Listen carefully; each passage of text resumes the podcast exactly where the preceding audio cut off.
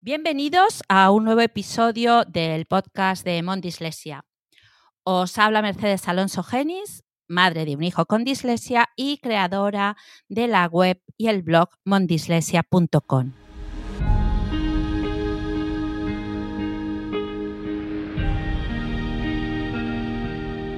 Hoy tenemos la suerte de contar con Rosa María Satorras. Ella es doctora en Derecho, profesora titular de Derecho a la Educación en la Universidad de Barcelona. También es la tutora única del Plan de Acción Tutorial Transversal para el Alumnado con Necesidades Específicas de Apoyo Educativo, es decir, es quien lleva la atención a la diversidad en la Facultad de Derecho de Barcelona. También es vicepresidenta de la Asociación Andaluza de la Dislexia asesora jurídica de la Federación Española de Dislexia y esposa y madre de disléxicos. Hola Rosa, bienvenida. Hola. Mercedes, buenos días. Bueno, con este follón que tenemos, porque estamos grabando en plena crisis eh, sanitaria, eh, vamos a centrarnos y a mí me gustaría muchísimo pues, que nos contases cómo llegaste a, a ser una experta eh, en derecho a la educación, en las dificultades de aprendizaje? Pues mira, la historia de verdad que es bastante curiosa. Por pura casualidad, yo, pues allí en el año 90, cuando empecé como profesora en la Facultad de Derecho de la Universidad de Barcelona, eh, hice mi tesis doctoral sobre la libertad de enseñanza y los derechos educativos. Pero bueno, por supuesto esto no tenía nada que ver en su momento con lo que yo he desarrollado después. Em, en aquel momento era soltera, no tenía hijos, nada parecido. Y bueno, los avatares de la vida hicieron que esta, materia de derechos educativos, que prácticamente no se trata en ninguna disciplina jurídica, recayese sobre lo que era mi asignatura, que verdaderamente, por su nombre, parece que tiene muy poco que ver, porque yo realmente soy profesora de Derecho Eclesiástico del Estado. Pero bueno, toda esa materia de enseñanza estaba metida dentro del paquete de de cuestiones que nosotros evaluábamos, que nosotros valorábamos. Yo no lo sabía, ¿eh? Esto para mí ha sido nuevo. Sí, es una cosa muy peculiar. Eh, bueno, entonces a partir de ahí, eh, bueno, mi vida profesional se va desarrollando, me caso, tengo hijos y con el tiempo, pues mis hijos resulta que devienen, bueno, no devienen, sino que nacen disléxicos y nos vamos dando cuenta de que tienen una serie de problemas a nivel educativo que como padres, pues tanto mi marido como yo, pues tenemos que ir solventando.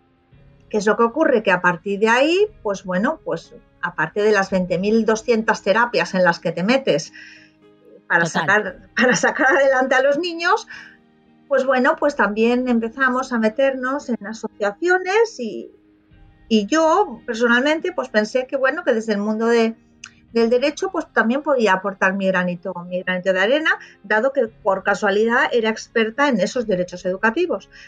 Entonces, bien, pues a partir de ahí, en la Asociación Andaluza de Dislexia, en determinado momento, su presidente pasa a ser el, el, presidente de la Federación Española de Dislexia, hay cuestiones jurídicas que se tienen que ir resolviendo y yo al principio pues voy dando mi opinión, y parece ser que mi opinión experta pues va calando, va gustando y bueno, y me van pidiendo cosas y a partir de ahí pues voy entrando pues casi sin querer en toda, en toda esta cuestión, cada vez lo estudio más a fondo y me voy hiperespecializando en esta cuestión, pero no, no de forma premeditada, sino por los avatares de la vida. Que la vida, que la vida te ha llevado ahí. Sí. ¿No? La vida y también un espíritu eh, colaboracionista que siempre he tenido. Yo siempre he formado parte de entidades sin ánimo de lucro y pensé que de esta manera, pues bueno, pues mi formación podía servir para mucha más gente y ahí, y ahí me metí de lleno.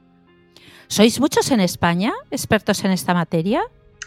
Pues desgraciadamente no, desgraciadamente no que nos dediquemos a, estas cuestiones, pues mira, me consta que hay una persona, creo recordar, en la Universidad de Valladolid, que también es madre de, otros chiquillos con dislexia.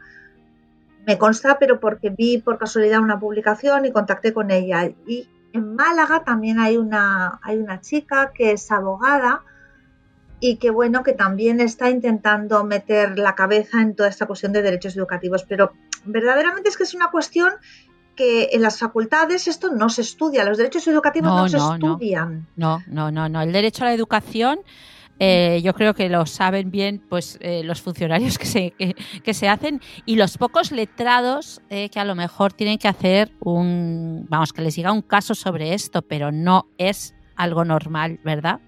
No, no, en absoluto. Y, y, además, y aún así, es que es un mundo ingente. Incluso te diría que los propios funcionarios que trabajan en esta cuestión saben las cuatro cosas que aplican, pero verdaderamente no conocen el trasfondo de toda la materia que deberían aplicar. Que aplican las cuatro órdenes que son, bueno, lo, directo, lo inmediato, pero en general hay muy poca, muy poca formación sobre toda la cuestión vista desde un punto de vista mucho más global, que eso es quizá tengo la suerte de que como investigadora pues he podido dedicar muchas horas a trabajar sobre esa cuestión, pero verdaderamente es lo que te digo, como no sea alguien eh, que dé un perfil parecido al mío y que, tenga un interés específico en la materia, es muy difícil que encuentres a alguien dedicado a eso, por no decirte imposible. No, no porque yo sea mejor que nadie, ¿eh? sino porque, mira, ha, sido casualidad. Por eso es, yo creo que escucharte hoy ¿eh? y, que, y que vengas a, a, mi podcast, para mí es un auténtico honor. Creo que es un lujazo ¿eh? que todas las madres y los padres puedan llevar en el móvil eh, este, este podcast, escucharlo y sobre todo eh, aprender. Porque como estuve hablando con, con Araceli en, en, la, en la entrevista que le hice a ella, los padres tenemos que estar formados. Tenemos que estar formados en lo que es la dificultad y tenemos que saber también eh, exigir nuestro derecho, nuestro derecho en este caso a la educación. Ese es uno de los grandes, grandes problemas, ¿eh? que verdaderamente, tal como te decía, es un mundo tan complicado el de la normativa educativa que estar formado es verdaderamente difícil.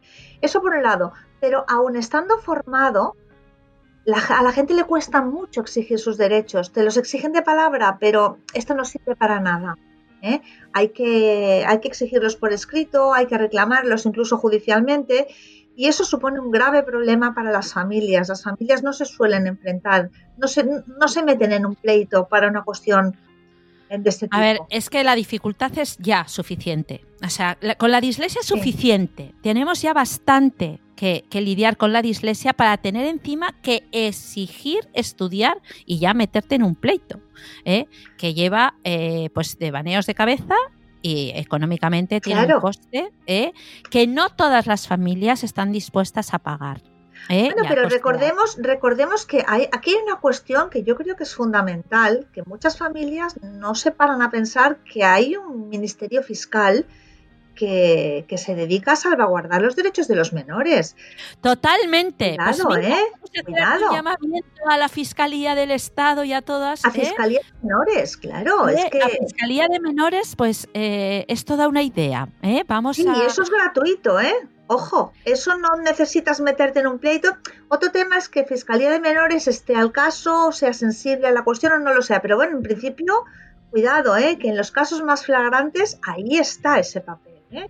No me des ideas que me pongo en contacto con fiscalía, ¿eh? Deberías, deberías. No, no, no, no. Oh, pues no te Hay que hacerlo, hay que hacerlo. En ¿eh? cuanto nos levanten el estado de alarma, pido, pido hora, ¿eh? Pido hora, que sería un auténtico a ver, un buen motivo y a lo mejor solucionábamos muchísimos problemas que no tendríamos que hacer frente. Esto Por lo menos mover. para los casos más graves, realmente. Quizá, no, no, matemos pulgas a cañonazos, ¿eh? tampoco. A ver si vamos a invadir al pobre fiscal de menores por cualquier tontería. No, estamos hablando de los casos más flagrantes y más serios. Pero los hay, ¿verdad? Uh, que sí los hay, madre mía, que sí los hay. Eh, mira, por suerte o por desgracia, eh, yo, yo como profesora de universidad no ejerzo, no me dedico al ejercicio de la abogacía, pero mi marido sí que se dedica y bueno, se ha tenido que ir especializando en esta cuestión porque nadie lo hace. Y te aseguro que lleva más de uno y más de dos casos sobre, sobre esta cuestión. Yo no estoy especializada en esto, pero no pasa nada, ¿eh? Me arremango en dos minutos, no hay ningún problema. Bueno, pues entonces Rosa, cuéntanos eh, qué es el derecho a la educación. ¿Es un derecho fundamental? ¿Cómo podemos? Cuéntanos. Aquí ya empiezas tú. Mira, mira, vamos a ver. Vamos a ver que yo nos dé aquí una clase magistral y que nos vuelva locos a todos. No, cuatro ideas claras. El derecho a la educación es un derecho que está reconocido en la Constitución, en el artículo 27, y que eh, en principio lo que significa es que todas las personas, ya no hablamos solo de los ciudadanos españoles, sino que como derecho humano, que es, no solo es un derecho fundamental, sino que además es un derecho humano, como derecho humano que es, todas las personas tienen que tener la capacidad de acceder a, a una educación completa en condiciones de igualdad. Condiciones de igualdad significa em, no dar a todos lo mismo, sino dar a cada uno lo suyo. Y esto es muy importante para nuestros hijos, porque si enlazamos este derecho a la educación con el principio de igualdad, que también está establecido en nuestro artículo 14 de la Constitución, eh, encontraremos que cada persona tiene unas capacidades diversas hay quien le llama discapacidad, hay quien le llama diversidad funcional, pero bueno, cada persona tiene unas capacidades diversas y para el ejercicio completo y sin discriminación de sus derechos, en este caso del derecho a la educación, hay que facilitarle las herramientas adecuadas para que lo pueda hacer efectivo. Esto es en esencia lo que, lo que nos debe quedar. Pero Rosa, eh, yo quiero que aclares mm, cuando porque no estamos hablando, nos están escuchando personas legas, por lo tanto, eh, sobre todo, ¿por qué es tan importante que esté en la Constitución, tanto el derecho a la educación como el principio de igualdad? ¿Qué puertas nos abre? ¿Qué protección tiene? Porque yo como abogado te diré que cada vez que enarbolamos los artículos de la Constitución, los jueces lo miran las cosas de otra manera. Uy, la Constitución, respeto, respeto, ¿no? Mira, Precisamente los derechos fundamentales son... La Constitución tiene muchas cosas, tiene muchos artículos con muchas cuestiones. Entonces, hay todo un, paquete de, artículos, un conjunto de artículos, que son el top ten de lo que es nuestro sistema, que configuran lo que sería la base fundamental y por eso se llaman derechos fundamentales, eh, como digo, el top ten del sistema y que son esos derechos que nadie puede pisar eh, el que nadie los pueda pisar. puede pisar. Exacto. Que quede claro, nadie puede pisar y para eso los salvaguardan los jueces. Eh, bueno, no solo los jueces, los salvaguardan muchos más instrumentos. Eh, esos derechos fundamentales, como, como niña bonita de nuestro sistema jurídico, tienen una protección legislativa, por un lado, es decir, que se tienen que regular de una determinada manera diferente al resto de derechos, que serían las llamadas leyes orgánicas. Cuando hablamos de una ley orgánica, la gente oye hablar ley orgánica, ley ordinaria, decreto, parece que todo es lo mismo. No, no, no todo es lo mismo. Una ley orgánica es precisamente la norma que desarrolla los derechos fundamentales. Solo, solo ese tipo de normas pueden desarrollar los derechos fundamentales. Entonces, la gracia de esto es que para aprobar una ley orgánica tienes que tener unas mayorías muy cualificadas en las votaciones del Parlamento hacer una ley es más fácil que hacer una ley orgánica, necesitas menos votos. Eso significa que tienes que tener más consenso entre los distintos partidos políticos para llegar a aprobar una ley orgánica. ¿Vale? Esa es el primer, la primera cortapisa. Esas leyes orgánicas están en la cúspide de nuestro sistema. Si nuestro sistema nos lo imaginásemos como una gran pirámide, la punta de arriba tendríamos la Constitución. A continuación tendríamos los tratados internacionales y lo siguiente que tendríamos serían las leyes orgánicas. ¿Qué significa esta pirámide? Que como, vamos bajando desde la cúspide hacia la base, cuanto más abajo, la base es más amplia, ¿de acuerdo? Hay más normas en la parte de abajo que en la parte de arriba. En la parte de arriba, en la, en la punta de arriba, solo hay una norma, que es nuestra constitución. Hay poquitos tratados internacionales, poquitas leyes orgánicas, hay más leyes, hay más decretos. Bueno, pues conforme vamos bajando cada vez hay más regulación. ¿Por qué? Pues porque cuanto más arriba estemos, y como digo, la ley orgánica está prácticamente arriba de todo, más fuerte es la protección legislativa en el sentido de que ninguna norma inferior puede contravenir normas superiores. O sea que si una ley orgánica, si la Constitución incorpora un derecho y una ley orgánica lo desarrolla, las siguientes normas sean del tipo que sean, no pueden ir en contra de lo que esas leyes orgánicas han dicho. ¿De acuerdo? Por ejemplo, imaginémonos, ¿no? Imaginémonos que una pequeña orden de cualquier consejería de educación, ¿eh? de cualquier comunidad autónoma, dice algo que va en contra de algo que se ha dicho en una ley orgánica. Vale, pues eso no vale, eso no se puede hacer, eso es ilegal. Y por eso es tan importante que tengamos en cuenta cuáles son nuestros poquitos derechos fundamentales y cuál es su desarrollo en esas leyes orgánicas, porque todo el resto del sistema tiene que impregnarse de lo que han dicho esas normas y cumplirlo a rajatabla, porque si no son ilegales. Cuéntanos entonces cómo sería eh, el derecho a la educación de nuestros, de nuestros hijos, ¿eh? de nuestros hijos con, con, dislexia, bueno, que es también para cualquier, para cualquier dificultad, ¿verdad?, del aprendizaje. Mira, yo lo primero que debemos, que debemos entender es que el derecho que tienen ha de ser, como he dicho antes, en condiciones de igualdad efectiva y en condiciones de accesibilidad universal. Este concepto de la accesibilidad universal es absolutamente esencial. Eso también está, está contemplado en algunos tratados internacionales firmados por España, en los que se sostiene que cualquier persona que tenga una discapacidad, si quieres luego hablamos de ese concepto de discapacidad que es importante por favor, para, por favor. ¿eh?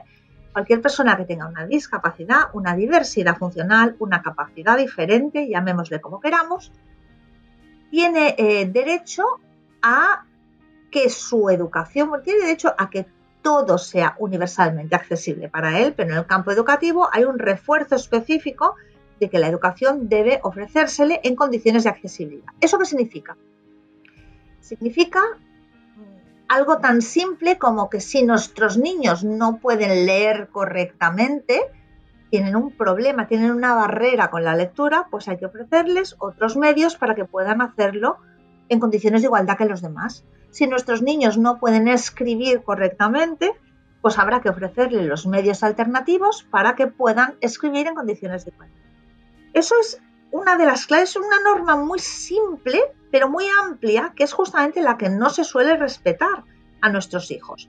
Mira, en el, sistema educativo, claro, en el sistema educativo todo está basado en la lectoescritura y nuestros niños no pueden leer ni escribir. Dices, hombre, pues sí que, vamos, sí que vamos bien, ¿no? Estupendo. Pues bueno, en eso hemos estado.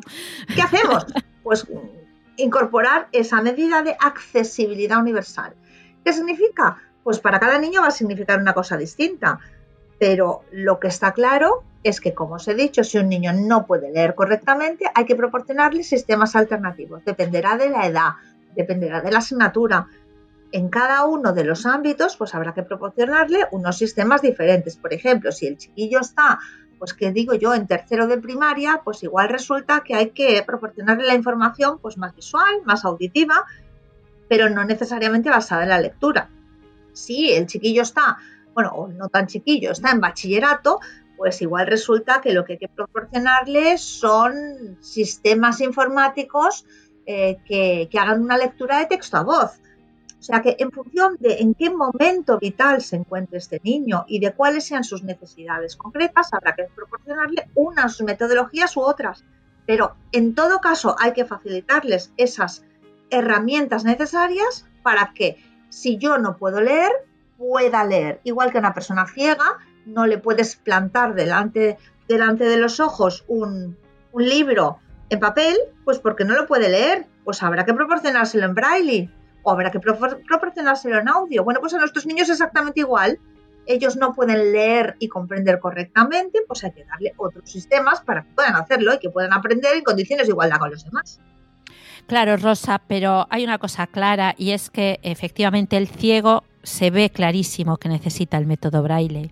El problema somos nosotros que no es tan fácil eh, detectar eh, la dificultad para descodificar, ¿verdad? Y poder leer bien. Ese es ese es también otro de nuestros obstáculos. No tenemos, tenemos uno más y es que la invisible que puede ser la, dislexia. Y entonces necesitamos también un profesorado muy formado ¿eh? muy formado o que sepa ver o tener una mirada hacia el pequeño de una manera que vea a ver qué realmente le pasa. Mira, yo te voy a decir una cosa, voy a, voy a ser políticamente incorrecta. Venga. Que es algo que me caracteriza muchísimo, ser muy políticamente incorrecta. Lo sé, lo sé, lo sé, te escucho. Mira, vamos a ver, yo soy madre de dos hijos con dislexia, ¿vale?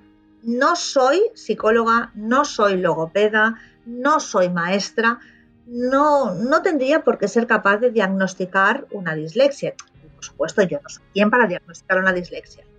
Pero como profesora de universidad, yo doy una asignatura en primer curso, una asignatura que se llama Técnicas de Trabajo y de Comunicación. A través de los primeros ejercicios que me envían online mis alumnos, en diversas ocasiones, y te diría en un montón de ocasiones, he detectado dislexias. Simplemente leyendo un escrito de mis alumnos de primero de derecho. Y yo no soy superwoman, yo no soy mejor que otros. Yo simplemente he tenido la realidad en mi casa y he sido capaz de detectarlo. algunos de ellos los he llamado a capítulo y les he dicho, oye, tú ven para acá, ¿tú tienes dislexia? Y algunos me han dicho, ah, pues sí. Bueno, ¿y por qué no habías dicho nada? Porque habrá que hacerte las adaptaciones necesarias. U otros me han dicho, no, pues yo no, no, no lo sé. Bueno, no lo sé, pero tú has tenido dificultades. Entonces empiezas a investigar un poco y te das cuenta de que nadie se ha dado cuenta de que esa criatura con 18 años tiene dislexia. ¿A dónde quiero llegar con esto? Que si yo con un escrito soy capaz de ver de forma muy rápida y muy clara, y te repito, yo no soy superwoman, ¿eh? si soy capaz de verlo, ¿por qué en el sistema educativo los profesionales no son capaces de verlo? Pues sencillamente porque igual no se miran demasiado lo que, lo que tienen sus alumnos. Y a mí no me vale la excusa, ah, es que tenemos un alumno con no sé qué, otro con no sé cuánto, otro con lo demás allá, muy bien, bueno, ese es tu trabajo, igual que el mío es otro. Bueno, cada uno tenemos nuestro trabajo y nadie dijo que ser profesional de la educación sea fácil. Pero es que esto no es como, como cortar chuletas, a ver si me entiendes. Es que estamos formando o destrozando la vida de unas criaturas. Por lo tanto, pues si no sé sobre lo que tengo delante, a mí no me vale con que un profesor de la ESO me diga, es que claro, yo es que soy matemático, me da igual, yo soy jurista, ¿y qué pasa? Yo soy jurista y soy capaz de verlo y tú eres matemático y no eres capaz de verlo. pues, pues igual resulta que, tenemos un problema de, empatía o un problema eh, en la formación de ese profesorado que decíamos antes, pero que tampoco es tan complicado, ¿eh? No, no lo es. es cuestión No lo es. Cuando choca algo, hay que pararse y decir, aquí qué pasa. Claro, hombre. Decir, uy, este cómo escribe, uy, este qué barbaridad, uh, que no sé Claro, a mí esto no me vale, no me vale esto. No, no, no, a mí tampoco. Mira, yo en una ¿Eh? charla que dio Juan Luis Luque, Juan Luis Luque es catedrático de, de psicología evolutiva de la educación, creo recordar, en la Universidad de Málaga. Es una persona fabulosa que, bueno, da unas conferencias increíbles. Bueno, pues en una formación que hizo a un profesorado de una determinada escuela, les dijo una cosa que a mí me quedó muy grabada y que creo que esto los profesores se lo deberían grabar a fuego. Y también las familias. Vamos a ver, si un niño ya se ve que tiene unas capacidades normales, se le ve que es inteligente en el resto de, condiciones normales de, su vida, el niño se esfuerza y trabaja sus materias y ese niño no aprueba, chico, aquí pasa algo. Vamos, dos y dos son cuatro. Si el niño es listo o está dentro de la normalidad, el niño se esfuerza y los resultados son malos, miren señores, aquí está fallando alguna cosa. O a este niño le pasa alguna cosa o el profesorado no está haciendo bien su trabajo. Creo que la, gente se debería plantear esto un poquito. Muchos profesores, ya es que este niño no trabaja en su casa. Pues si los padres te están diciendo que le está dedicando horas y horas, créete un poquito a los padres los padres, ¿qué necesidad tienen de irle mintiendo a los profesores? Para ellos hacen, al fin y al cabo. Los padres normalmente no, no van engañando a la gente. ¿O no deberían hacerlo?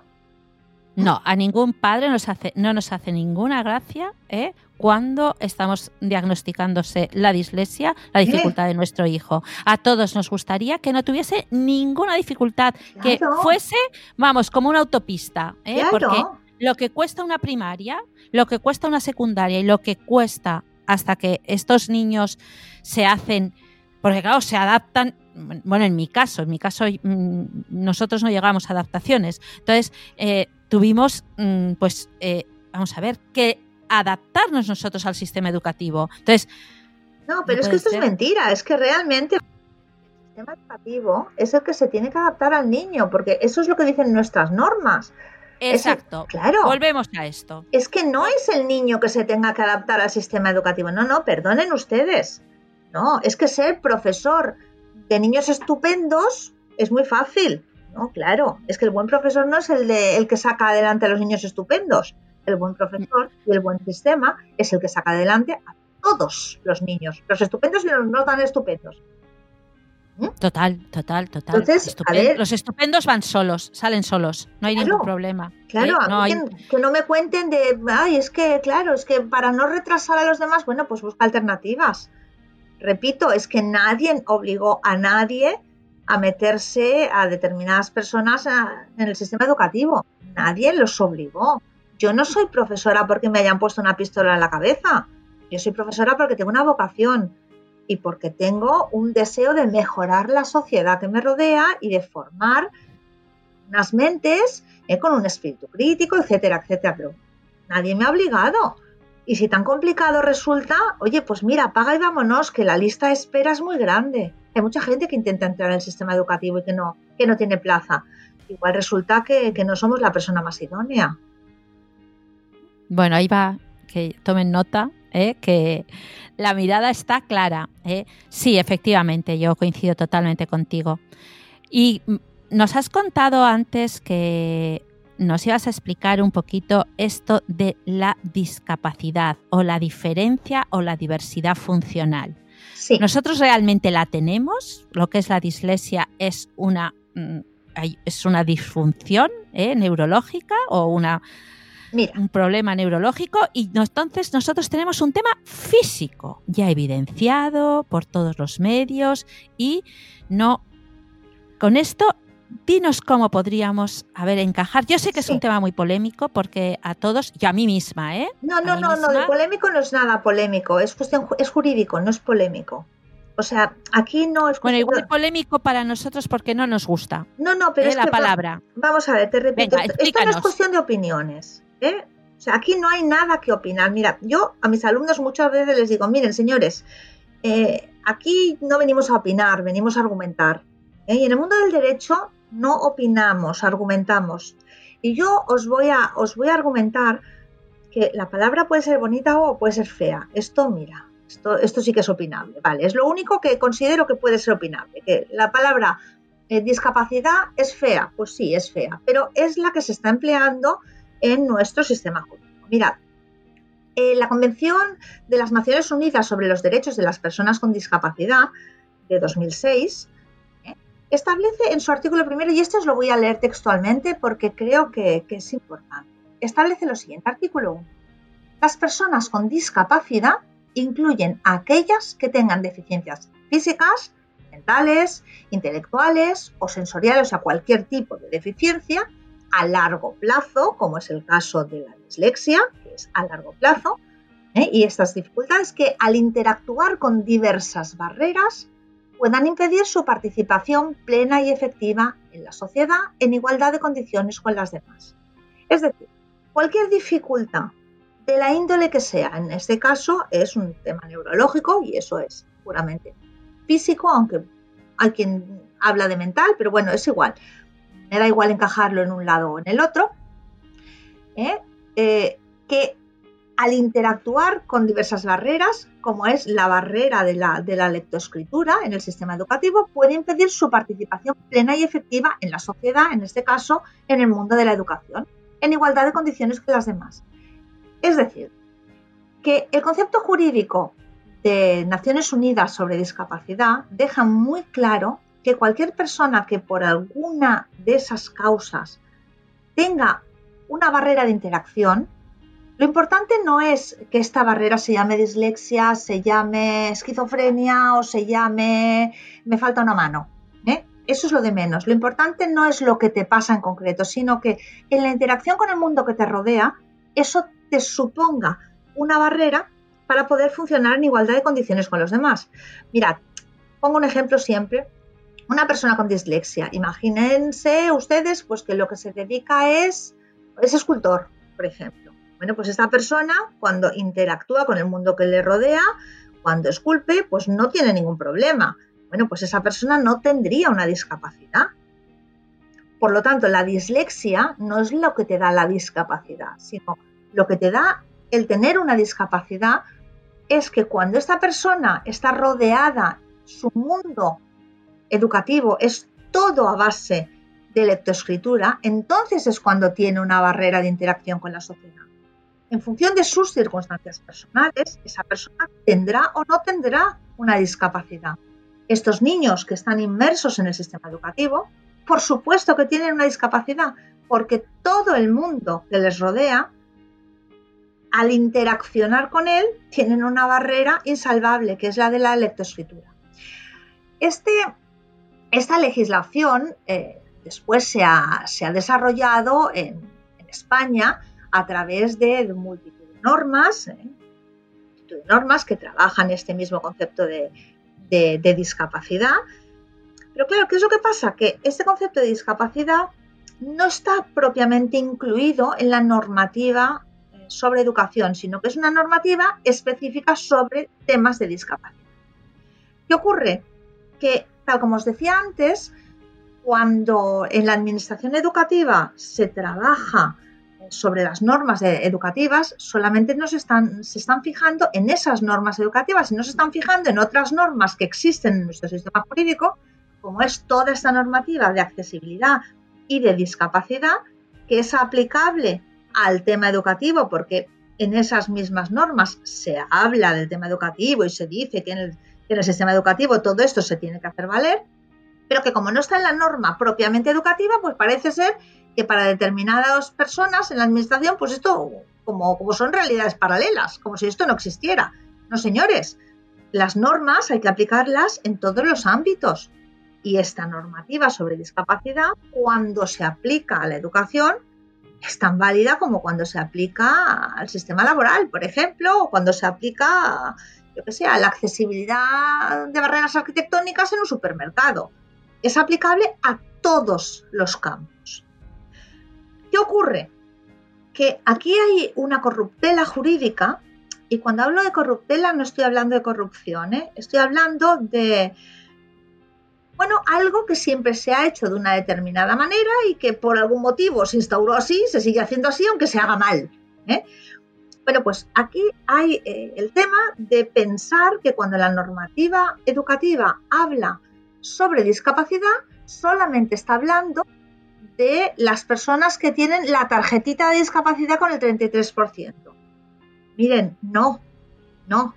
Cuando tengamos que restringir las personas eh, con discapacidad a las que tienen el 33% más, es decir, a las que tienen la tarjeta y la consideración administrativa de persona con discapacidad, la norma ya dirá específicamente que hay que restringirlo a estas personas, pero si no hay una restricción por parte de la norma, decir, bueno, esto lo aplicaremos a quien tenga más de 33% de discapacidad. Si no se dice esto expresamente, cualquier persona que tenga cualquier grado, nivel de discapacidad, definido de la manera que acabo de definirlo, es persona con discapacidad. Por ejemplo, en el sistema educativo todos sabemos que hay una reserva de plazas para personas con discapacidad que tengan acreditado más del 33%. Estupendo.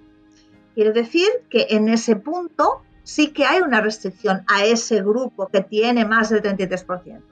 Pero cuando la normativa educativa en general, en la LOE, en la, en la LOMCE, en la Ley Catalana de Educación, etcétera, etcétera, se habla de discapacidad, en ningún momento se está diciendo que esté restringido a ese 33% o más. Por lo tanto, cuando en esas otras normas se habla de discapacidad, hay que entender que estas personas con dislexia perfectamente están incluidas y por lo tanto tienen que gozar de los mismos derechos que se están atribuyendo a esos alumnos con discapacidad. ¿Y eso los padres cómo lo hacemos eh, valer en, en los colegios y en las escuelas? Pues solamente demostran, diciéndolo, y, casi casi demostrando, bueno, pues que mi hijo tiene, está diagnosticado de dislexia. Ya está, es que realmente es que no hace falta más. Pero yo te repito, no es tanto mi hijo está diagnosticado de dislexia, esto es un elemento que nos da la clave de que va a tener el problema de interacción con el mundo que le rodea. Si mi hijo está diagnosticado de dislexia y resulta que está en el sistema educativo, evidente que tiene una discapacidad. Es obvio. Otro tema está en que, como te digo, siempre eh, ha funcionado esa corruptela en el sentido de decir, bueno, no, es que discapacidad no tiene carnet este niño, no, es que me da igual. Es como con el tema de lo de las becas. ¿eh? lo de las becas del ministerio, de las ayudas a las personas con discapacidad. A ver, eh, hay que fijarse muy bien si cuando se habla de discapacidad en la concesión de becas se dice expresamente que esas becas solo van destinadas a quien tenga más del 33% de discapacidad, que no lo dice, ¿eh? Normalmente las, la mayoría de convocatorias que yo he visto eso no lo dice. Por lo tanto, ahí se podría acreditar. ¿Qué es lo que pasa? Que seguramente la administración lo primero que te va a decir es no, usted no tiene derecho porque no tiene concedida una discapacidad. Entonces hay que para eso sirven los recursos, decir, mire, perdone, la interpretación correcta de esto que me está diciendo no es esto que me no es esto que usted me está negando. La interpretación correcta es esta. Convención Internacional de Derechos de las Personas con Discapacidad, Ley General de Derechos de Personas con Discapacidad de 2013 española, etcétera, etcétera, etcétera. Pero claro, para eso hace falta un jurista que te, que te redacte el documentito. Para eso servimos los juristas, para redactar ese tipo de documentos y hacer valer ese tipo de derechos. Es decir, si no te reconocen en el colegio o en, o en la escuela o en, en, el colegio público, en el privado, en el concertado, el aplicarte esas, eh, vamos a ver, adaptaciones para que tu hijo lea sin esas barreras, entonces hay que hacerlo por escrito y decirles, señores, de acuerdo a la convención del 2006, de acuerdo a la ley de discapacidad, mi hijo está aquí. Y de acuerdo a la ley orgánica de educación y de acuerdo... no, no, no, no, es que, es que todas ellas lo dicen. es que toda todas, cadena, Claro, ¿eh? es, es, que todas y cada una lo reconocen. Procedan a hacer esto. Claro. Porque si no me están es muy importante, es muy importante eh, algo que has dicho por escrito, por escrito y siempre con sello de entrada, ¿eh? Porque mira, verba volant, decimos los juristas. O sea, las palabras se las lleva el viento. ¿eh? Que yo me vaya al director y le ponga la cabeza como un bombo y le diga las mil y una, no sirve absolutamente para nada. Pero si lo hacemos sin ponerle la cabeza como un bombo, no, bastante discretitos, hay que con un escrito, hay que hacer las dos cosas, ponerle la cabeza como un bombo, pero además presentárselo por escrito. cuidado. Pero ¿eh? sobre todo cuando está escrito con el sello y yo me guardo la copia sellada. Importantísimo. En, una carpeta especial. Sí. ¿eh? la carpeta de los agravios, la carpeta de los agravios, le podemos llamar a esa carpeta. ¿eh? la cosa cambiará. ¿Y lo del sello, lo del sello, ¿eh? Esto que estás diciendo, ojo, sello de entrada. Todos los, todos los centros tienen que tener un, en secretaría un registro de entrada. Todo, absolutamente todo lo que yo pido debe ser por escrito y debo pedir que la respuesta se me dé por escrito. No me vale con que me digan, vale, vale, pues Alan, vamos a hacer una reunión y te lo cuento. Muy bien, tú me lo cuentas, pero además me lo escribes. Y tampoco, ¿eh? otra de las cuestiones que, que hay con todo esto es que normalmente nosotros pedimos las cosas. El tutor no, nos da, bueno, nos dan sus argumentos, nos explica lo que nos tenga que explicar y después nos hacen firmar un documentito ¿eh? ¿Eh? De, contenido de la reunión y aquello no tienen absolutamente nada que ver con lo que eh, allí se ha hablado. Señores, no lo firmen esto. Cuidado con lo que firmamos. O sea, está muy bien que nosotros, si nosotros tenemos que pedir las cosas por escrito, también debemos firmar solamente aquello que de verdad hace valer lo que nosotros estamos reclamando. Así que mucho cuidado porque después el colegio también nos puede decir, no, si fíjese, si es que usted ya afirmó que le habíamos dado la respuesta eh, en este sentido o en este otro. Hombre, no, si dijeron otra cosa. Yo firmé, no, no. ¿Mm? Hay que leerse muy bien lo que firmamos, porque si no, después esto irá en nuestra contra. Y si no lo entendemos, no firmarlo. Bueno, si no lo entendemos, nos no lo sabemos. una fotocopia, mira, me das, la, me das una copia, eh, yo lo llevo a la asociación de mi lugar de, eh, de residencia, que la asociación le eche una ojeada y que nos diga si es correcto o no es correcto. Que para eso están las asociaciones, para echarnos una mano en todas estas cuestiones. Claro que sí. Claro que sí. Y vamos a ver, eh, la discapacidad está íntimamente relacionada con la accesibilidad eh, sin barreras al derecho a la educación. ¿no? Efectivamente, efectivamente. Toda persona con cualquier tipo de discapacidad tiene derecho a la accesibilidad universal. Mira, deberían tener derecho, ¿eh? la tendencia que hay, lo que pasa es que es una tendencia que ya yo creo que ya es pedir demasiado a la administración, la tendencia que hay es hacia el diseño universal de los aprendizajes. ¿Qué significa esto del diseño universal? Significa eh, algo tan fácil como, mira, yo como, como profesora, pues lo que incorpore los materiales en varios, en varios formatos distintos para que puedan llegar a todo el mundo. Pues un formato que sea audio, otro formato que sea vídeo, otro formato que sea texto, otro formato que lo que sea. De esa manera ofrezco a todo el mundo, no solo a las personas que tienen dificultades, sino a todo el mundo, todas una serie de alternativas para que todo el mundo pueda, pueda comprender eh, esa misma información. Eso sería lo que es el diseño universal. Mira, mientras llegamos al punto del diseño universal, que llegaremos, ¿eh? mientras llegamos a eso, momento nos tenemos que conformar con lo que es legalmente obligatorio, que es la accesibilidad universal. Es decir, que ante determinadas problemáticas, como en este caso sea la dislexia, se me tiene que ofrecer un medio alternativo que quizás no sea el medio común para todos. Mira, normalmente para nuestros, nuestros hijos, y ahora ya te, me vuelvo a poner en, el rol de madre, Para, para, nuestros hijos, una de las cosas, a mí, una, una cosa que me ha salvado la vida, pero absolutamente me ha salvado la vida, han sido los programas de, lectura de texto a voz. Hay, diversos en el mercado. Está el de Claro Read, eh, de la empresa Integratec, está el de Read Speaker. Hay diversos. ¿eh? Incluso ahora en el Google, quiero recordar que hay otro que es de, acceso gratuito, que también, que también funciona eh, razonablemente bien. bien. Todos estos sistemas a nuestros hijos les van fenomenal. Pero claro, para poder aplicar estos sistemas tenemos que superar el papel. Tenemos que tener en formato digital eh, la información que nuestros hijos se tienen que estudiar. ¿Por qué digo que me salvo la vida?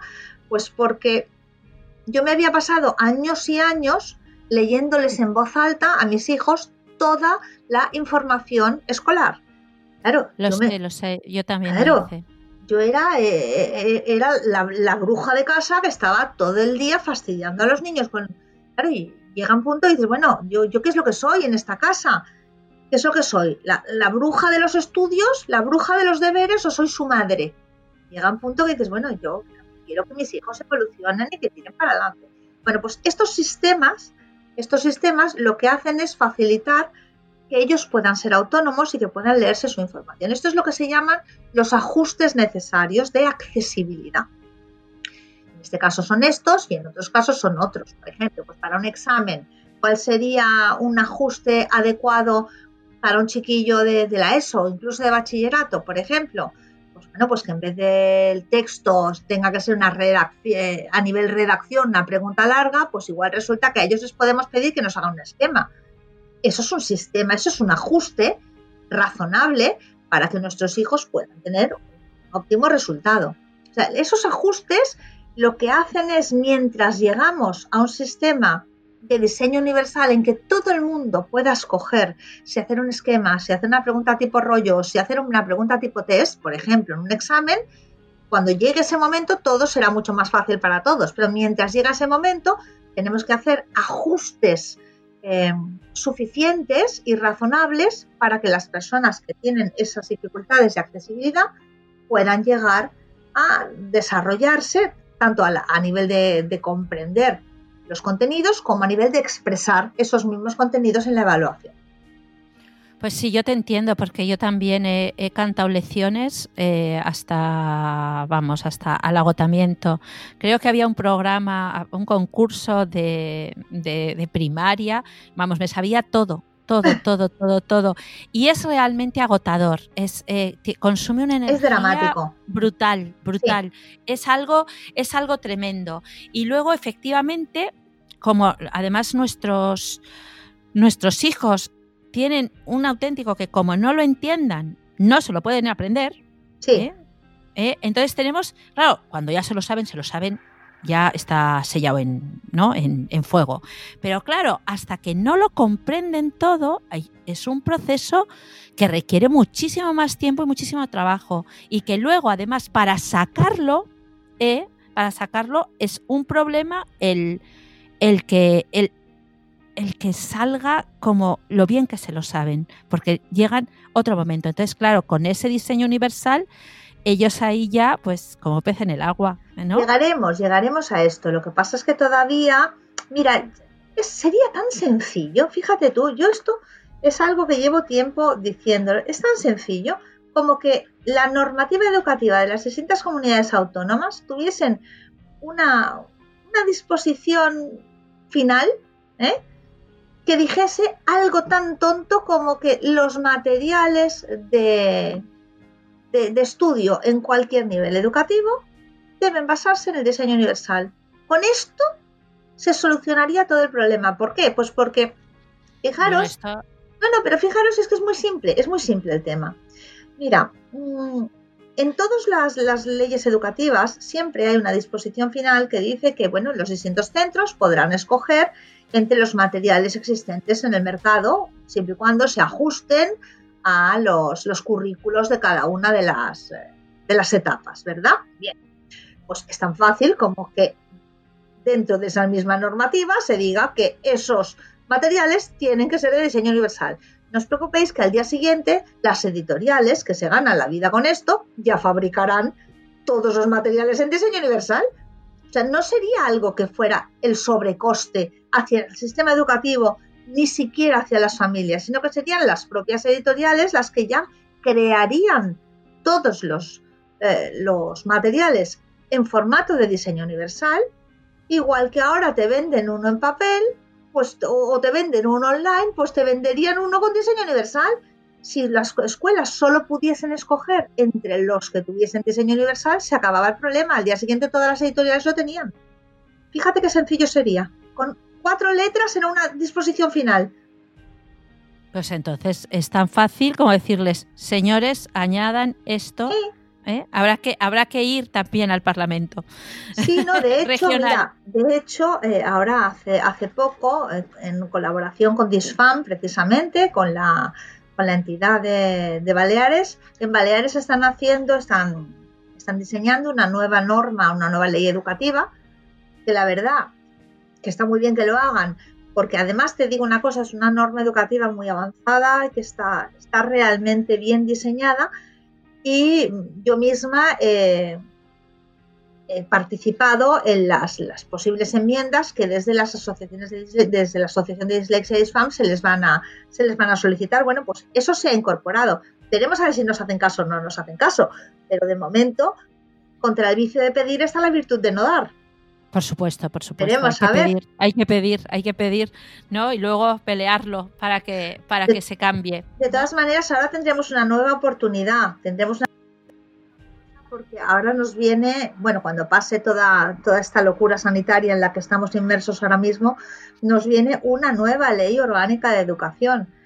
Bueno, pues también desde la Federación Española de Dislexia, desde la FEDIS, hemos hecho, bueno, trabajo tremendo de presentación de posibles enmiendas para mejorar todos estos, todos y cada uno de estos puntos en la, en la nueva ley orgánica de educación.